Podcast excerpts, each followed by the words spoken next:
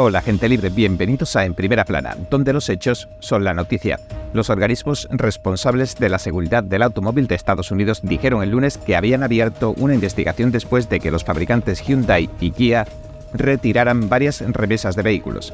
El número de unidades retiradas alcanzó casi los 6 millones y medio. Advierten de que sufren fugas de líquidos de frenos que pueden provocar incendios.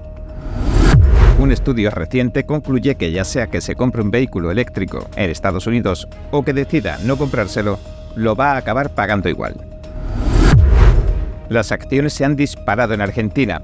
Los mercados reciben con euforia al recién nombrado presidente electo, el libertario Javier Milei.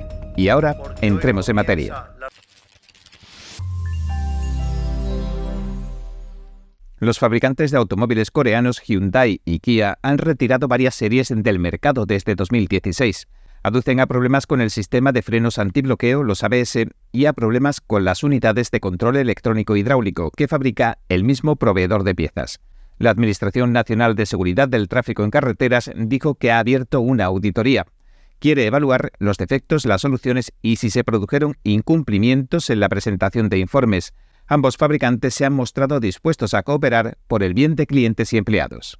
En septiembre, los fabricantes de automóviles coreanos retiraban del mercado estadounidense un total de 3,37 millones de vehículos debido al riesgo de incendios en los motores. Les decían a los propietarios que estacionaran lejos de edificios y estructuras hasta que los repararan por completo. Los fabricantes de automóviles explicaron que las fugas internas del líquido de frenos pueden provocar un cortocircuito eléctrico que, a su vez, podría provocar un incendio. Hyundai dijo en septiembre que tiene informes de 21 incendios y otros 21 incidentes térmicos desde 2017. Kia tiene informes de al menos 10 incendios confirmados e incidentes con derretimientos. Hyundai informó de que el módulo ABS también puede perder líquido de frenos internamente y provocar un cortocircuito. Las sucursales estadounidenses de Hyundai y Kia acordaron en noviembre de 2020 que pagarían una multa civil récord abonaron 210 millones de dólares por no haber retirado a tiempo 1,6 millones de vehículos con problemas de motor. Además, informaron de manera inexacta sobre ciertos asuntos. Un informe concluye que el precio verdadero de los vehículos eléctricos estaría enmascarando. Existe una letanía de subsidios, transferencias y otros tantos gastos que se estaría trasladando a los estadounidenses que ni siquiera poseen vehículos eléctricos. De hecho, esto indicaría que no van a poder cumplirse las predicciones y que dentro de poco los vehículos eléctricos no serán más baratos que los de gasolina, como se anunciaba. El nuevo estudio sostiene que los costos socializados de los vehículos eléctricos pueden sumar hasta 48.000 dólares por vehículo durante su vida útil, la cual se estima en unos 10 años. No son solo los subsidios del gobierno, el estudio señala también los enormes consumos de electricidad de las recargas cada vez mayores. Estas son cantidades que no pagaría el comprador, sino todos los estadounidenses en forma de impuestos. Según un informe de Cox Automotive, el precio de venta medio de un vehículo eléctrico nuevo ha bajado más de 10.000 dólares este año. Hace un año rondaban los 65.000 dólares. Por otra parte, publicaciones como Bloomberg y el New York Times llevan mucho tiempo prediciendo que debido a los incentivos del gobierno, la competencia y la caída de los precios de las materias primas, los vehículos eléctricos van a volverse más baratos que los vehículos con motor de combustión interna, antes de lo esperado, decían. Los precios de venta actuales también reflejan en gran parte los descuentos que están aplicando los vendedores. Los lotes que no se han vendido se les están acumulando los concesionarios, como explicamos hace algunos días. El doctor en Ciencias e Ingeniería Brent Bennett, coautor del estudio de la Fundación de Políticas Públicas de Texas titulado Expectativas sobrecargadas, desenmascarando los verdaderos costos de los vehículos eléctricos, le dijo al Epoch Times que un vehículo eléctrico promedio con un precio de unos 53.000 dólares, costaría en realidad unos 100.000 dólares si estos subsidios se incluyeran en el precio de venta minorista del automóvil en lugar de socializarse entre el resto de nosotros, dijo. Es decir, estos 48.000 dólares por vehículo eléctrico los pagarían muchos estadounidenses que no pueden permitirse un vehículo eléctrico. Dado que el ingreso promedio de un comprador de vehículos eléctricos es de 150.000 dólares o el doble del ingreso medio de un hogar de 75.000 en Estados Unidos, esto representa una transferencia sustancial de riqueza de los estadounidenses menos pudientes a los estadounidenses más ricos. El señor Bennett también dijo lo siguiente. Dentro de los 48.000 dólares está lo que consideramos costos socializados para el contribuyente, para otras personas en su área de servicio público o para los vehículos de gasolina. Estos costos incluyen unos reembolsos de los impuestos federales y estatales a los compradores de vehículos eléctricos de hasta 7.500 dólares por vehículo. También los costos del mantenimiento de las carreteras, que los conductores de vehículos eléctricos no pagan. Y los costos de las recargas de la red eléctrica que se distribuyen entre los consumidores en forma de facturas de electricidad más altas. Los fabricantes de automóviles y camiones propulsados por gasolina también asumen los gastos de pagar los créditos de gases de efecto invernadero y los créditos de economía de combustible promedio corporativo. Estos dos últimos créditos son transferencias que ordena el gobierno que deben pagar los fabricantes de automóviles que no cumplen con estándares de emisiones cada vez más estrictos y que se las deben pagar a los fabricantes de automóviles que sí lo hacen. Como solo se tienen en cuenta las emisiones del tubo de escape, esto equivale a miles de millones en pagos, y en última instancia los fabricantes se los repercuten en el precio a los compradores de automóviles a gasolina para subsidiar a los conductores de vehículos eléctricos. En 2022, por ejemplo, Tesla recibió 1.780 millones de dólares en dichas transferencias obligatorias. Las nuevas instalaciones de generación, transmisión y carga de electricidad también cuestan dinero y generalmente corren a cargo de los consumidores en forma de facturas de electricidad cada vez más altas, el señor Bennett afirma lo siguiente al respecto. Debido a que el consumo de energía de los vehículos eléctricos es tan alto, eso ejerce más presión sobre la infraestructura. La recarga de vehículos eléctricos consume la misma electricidad que la de un puñado de hogares, así que al final tendrá que mejorarse la infraestructura para gestionar eso. Estos costos del capital de servicio público se estiman en más de 11.000 dólares por vehículo, según el informe.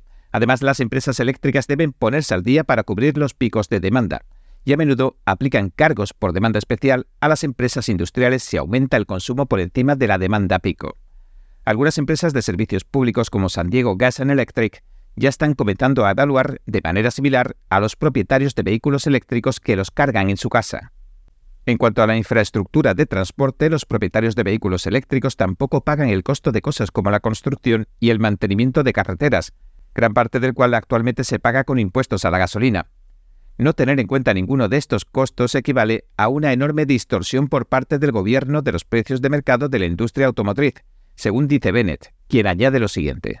Los defensores de los vehículos eléctricos afirman que la electricidad que gastan los propietarios de vehículos eléctricos equivale a 1,21 dólares por galón de gasolina, pero si le agregamos los costos de los subsidios al coste real de alimentar un vehículo eléctrico equivaldría a que el propietario de un vehículo eléctrico pagara 17,33 dólares por galón de gasolina. Además está el coste de las reparaciones y el seguro. Los defensores de los vehículos eléctricos dicen que estos son más baratos de mantener porque tienen menos piezas móviles. Sin embargo, son mucho más caros de reparar si sufren un accidente. Esto hace que su seguro sea un 23% más caro que el de los vehículos normales con motor de combustión interna. Y si la batería se daña, aunque solo sea un rasguño exterior, las aseguradoras están declarando siniestro total por temor a posibles incendios espontáneos, etc. El experto también nos habló sobre los modelos híbridos. Dijo lo siguiente. La política federal está impulsando más los vehículos eléctricos que los híbridos, a pesar de que los híbridos ofrecen una forma mucho más eficiente de ahorrar combustible y reducir las emisiones. Utilizan una batería mucho más pequeña, ofrecen excelente autonomía y rendimiento, y no requieren que nuestra infraestructura eléctrica se actualice de ninguna manera. Toyota declaraba recientemente que con la cantidad de materias primas que se necesitan para fabricar la batería de un solo vehículo eléctrico de largo alcance, podrían fabricarse 90 baterías híbridas. Además, Toyota estimó que para satisfacer la demanda de vehículos eléctricos que se espera, se necesitarían 300 nuevas minas de litio, cobalto, níquel y grafito con todas las emisiones, daños ambientales y desechos tóxicos que conllevan, el señor Bennett concluyó diciendo lo siguiente. Si nos preocupara las emisiones, entonces los híbridos serían la respuesta, pero la ideología contra los combustibles fósiles es tal que se trata casi más del combustible que de las emisiones. Se trata más de cero emisiones netas o nada, y por lo tanto los híbridos son malos, al igual que el gas natural es malo porque sigue dependiendo de la infraestructura existente de combustibles fósiles, y tenemos que eliminar todo eso y volvernos completamente eléctricos. Argentina eligió el fin de semana a su nuevo presidente, Javier Milei, un libertario anticomunista que está a favor de convertir el dólar en moneda nacional. Las acciones y los bonos subieron ante las esperanzas de que la política económica pierda su laxitud e impere el libre mercado. El martes los inversores respondieron al futuro traspaso de poderes. Milei aboga por deshacerse del peso, cerrar el Banco Central y limitar la burocracia del Estado y recortar sus gastos. El índice bursátil local SP Merval reaccionó al cambio en el horizonte y subió un 13% en buena parte gracias al avance de más del 30% de las acciones de la energética estatal YPF. Como decimos, Milei piensa en dólares en lugar de pesos. El tipo de cambio oficial está cerca de 350 pesos por dólar en Argentina, aunque los dólares se negocien a casi tres veces más en los populares mercados paralelos. Los bonos internacionales subieron el martes por segundo día consecutivo, registrando ganancias de hasta 0,6 centavos con emisiones ofrecidas entre 29 y 34 centavos, según mostraron los datos de Market Taxes. Los bonos locales subieron en promedio un 4,2% según los operadores. Milei promete ofrecer una terapia de shock económico a una economía que lleva mucho tiempo en problemas. Pero existe un enorme abismo entre el tipo de cambio oficial del peso y el tipo de cambio en las calles o en el mercado negro. Los analistas de Morgan Stanley dijeron el lunes que esperaban que cayera un 80% en las próximas seis semanas. De hecho, Milei dijo en el periodo previo a las elecciones que quería deshacerse por completo del peso y reemplazarlo por el dólar. Las acciones de los bancos argentinos que cotizan en Estados Unidos conocidas como recibos de depósito, también se han recuperado. Los bancos del grupo Superville subieron otro 3,5%, así como otros bancos como el Banco Macro, el Banco BBVA Argentina y Grupo Financiero Galicia cerraban con un alza de entre un 17 y un 24% el lunes. Milei, que asumirá el cargo el 10 de diciembre, no se refirió a la dolarización en su primer discurso, lo que generó dudas sobre la rapidez con la que podría eliminar por completo el peso ha prometido un cambio económico total para la asediada economía argentina, donde la inflación es del 143%. Milei también ha criticado con dureza en el periodo previo a las elecciones al régimen de China, calificándolo de asesino. Y criticó al Brasil del presidente convicto Lula da Silva pese a ser otro de los principales socios comerciales de Argentina. Es la primera vez que un libertario va a ocupar el cargo de presidente de una nación en toda la historia. Así que todo está por ver, todo está sobre la mesa. Aquí les dejo por su trascendencia el discurso íntegro que ofreció después de ganar la presidencia Milley.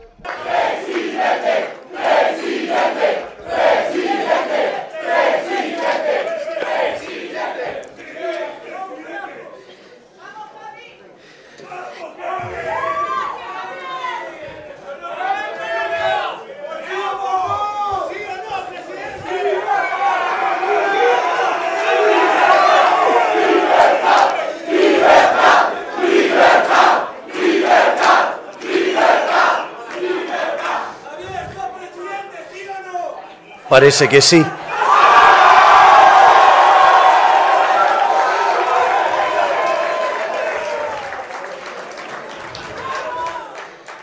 Buenas noches a todos, a todos los que están aquí presentes, a los que están en la calle también festejando y sobre todo buenas noches a todos los argentinos de bien porque hoy comienza la reconstrucción de Argentina.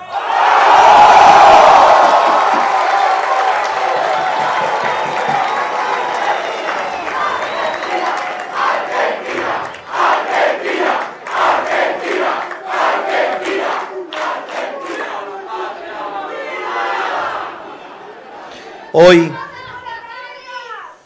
hoy es una noche histórica para la Argentina Muchas gracias a todos los que vinieron, muchas gracias a todos los que hicieron que esto fuera posible. Gracias al equipo que viene trabajando hace dos años para transformar la Argentina y para lograr el milagro de tener un presidente liberal libertario. Muchas gracias.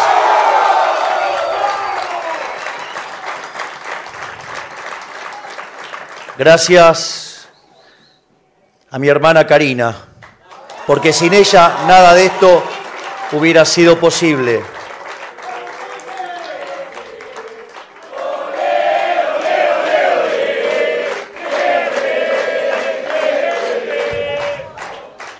Además, también quiero agradecerle a ese gigante que me ha acompañado a lo largo de todo este proceso, ese gigante que suele mantenerse en la oscuridad, que se llama Santiago Caputo y es el verdadero arquitecto de esto junto al jefe.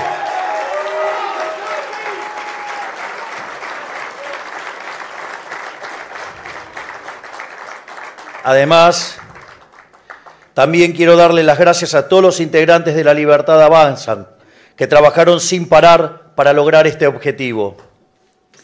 Además, quiero dar muy especialmente las gracias a los fiscales, tanto a los de la Libertad Avanza como a los del PRO, que pusieron el cuerpo para defender los votos.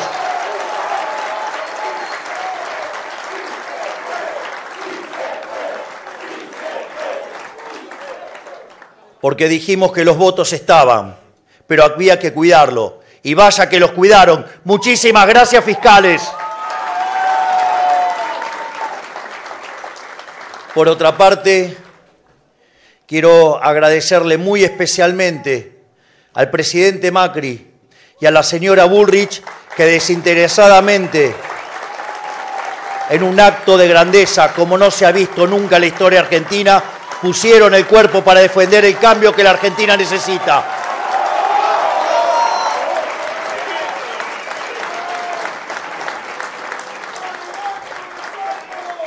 Quiero decirle a todos los argentinos que hoy comienza el fin de la decadencia argentina.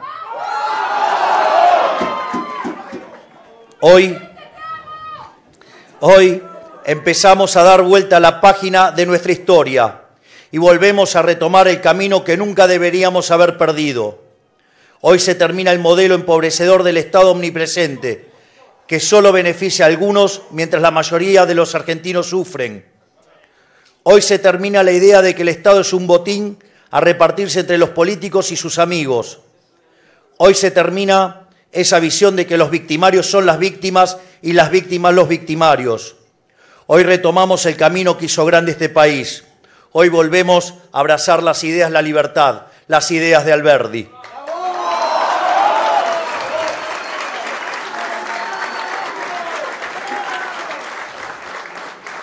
En definitiva, las ideas de nuestros padres fundadores, que hicieron que 35 años de ser un país de bárbaros pasáramos a ser la primer potencia mundial. Esas ideas se basan en tres premisas muy simples un gobierno limitado, y quiero que quede claro esto, que cumple a rajatabla con sus compromisos que ha tomado. Respeto a la propiedad privada y comercio libre. Quiero ser muy claro con algo. El modelo de la decadencia ha llegado a su fin. No hay vuelta atrás.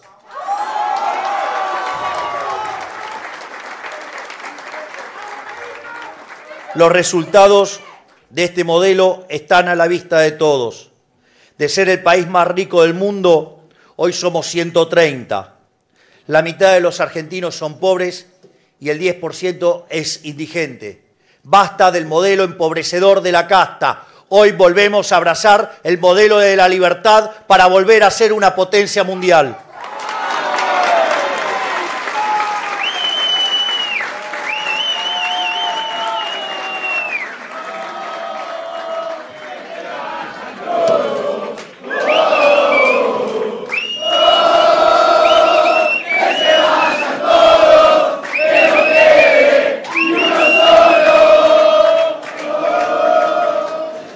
Al mismo tiempo, quiero decirle a todos los argentinos y a todos los dirigentes políticos que todos aquellos que quieran sumarse a la nueva Argentina serán bienvenidos. No importa de dónde vengan, no importa qué hayan hecho antes, no importa qué diferencia tengamos. Estoy seguro que es más importante lo que nos une que lo que nos separa, porque eso es lo que va a hacer que pongamos de pie a la patria y volvamos a ser una potencia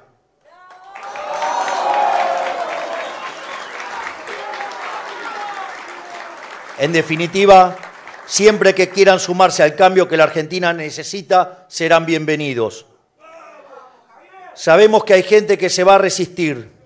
Sabemos que hay gente que quiere mantener este sistema de privilegios para algunos y que empobrece a la mayoría de los argentinos. A todos ellos quiero decirles lo siguiente, dentro de la ley todo, fuera de la ley nada.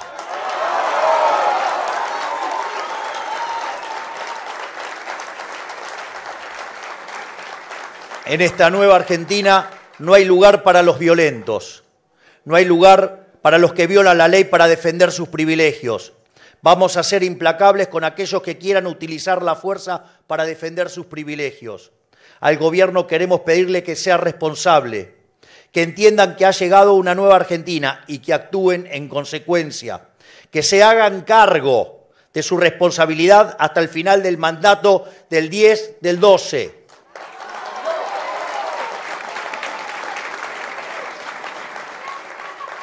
Así, una vez finalizado el mandato, podamos comenzar a transformar esta realidad tan trágica para millones de argentinos. Que se entienda bien, la situación de Argentina es crítica. Los cambios que nuestro país necesita son drásticos. No hay lugar para gradualismo, no hay lugar para la tibieza, no hay lugar para medias tintas.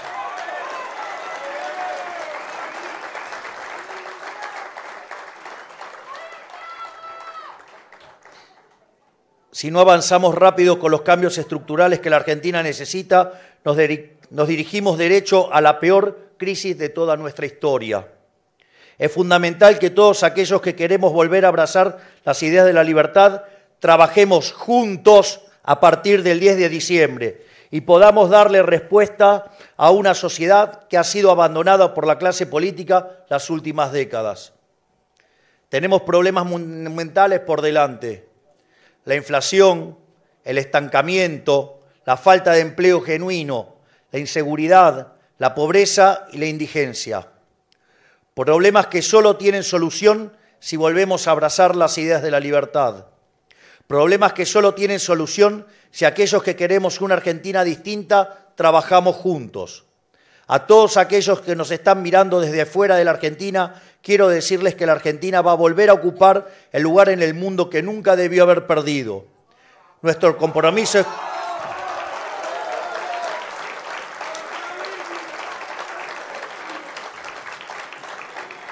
Por eso quiero también decirles que nuestro compromiso es con la democracia, con el comercio libre y con la paz. Vamos a trabajar codo a codo con todas las naciones del mundo libre para ayudar a construir un mundo mejor. Hoy es una noche histórica, no por nosotros, sino porque se ha terminado una forma de hacer política y comienza otra.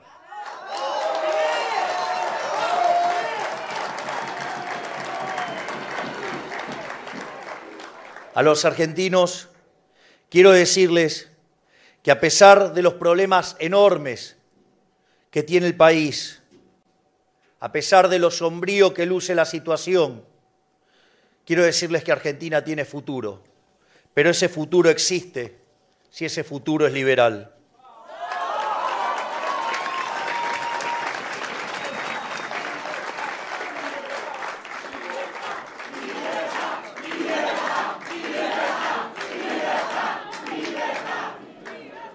No venimos a inventar nada, venimos a hacer las cosas que la historia ha demostrado que funcionan.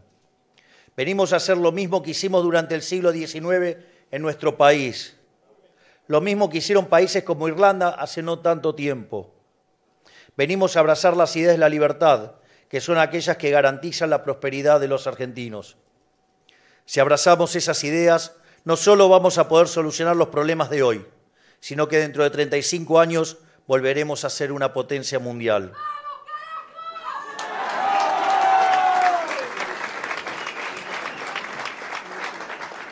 Sin lugar a dudas, hoy vamos a festejar.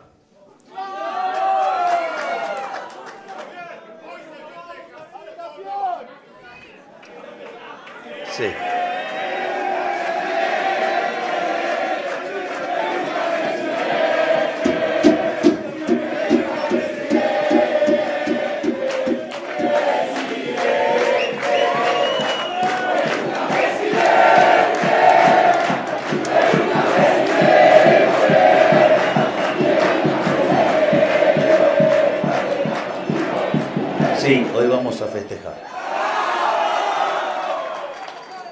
Pero también es cierto que mañana, desde primera hora de la mañana, nos pondremos a trabajar para que el 10 de diciembre empecemos a traer las soluciones que los argentinos necesitan. Por lo tanto, quiero dar las gracias a todos por el enorme trabajo, por acompañar, por creer en que se puede. ¿Cuántas veces habremos dicho y nos hemos cansado de repetir que la victoria en la batalla no venía de la cantidad de soldados, sino de las fuerzas que viene del cielo?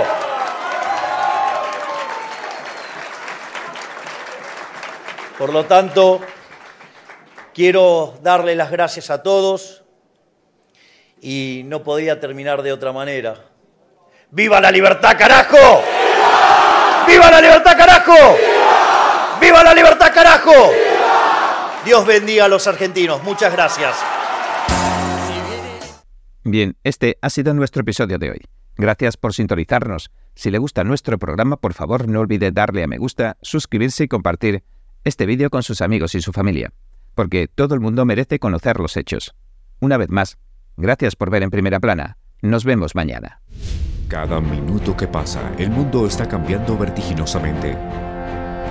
NTD Noticias le trae información objetiva, veraz y sin agendas ocultas. Infórmese de los acontecimientos que impactan a Estados Unidos, Latinoamérica y el mundo, con los mejores análisis de expertos e informes especiales. NTD Noticias, periodismo independiente con los temas más relevantes que muchos medios no se atreven a reportar. Síganos en Epoch TV y el canal NTD en español, en Maker.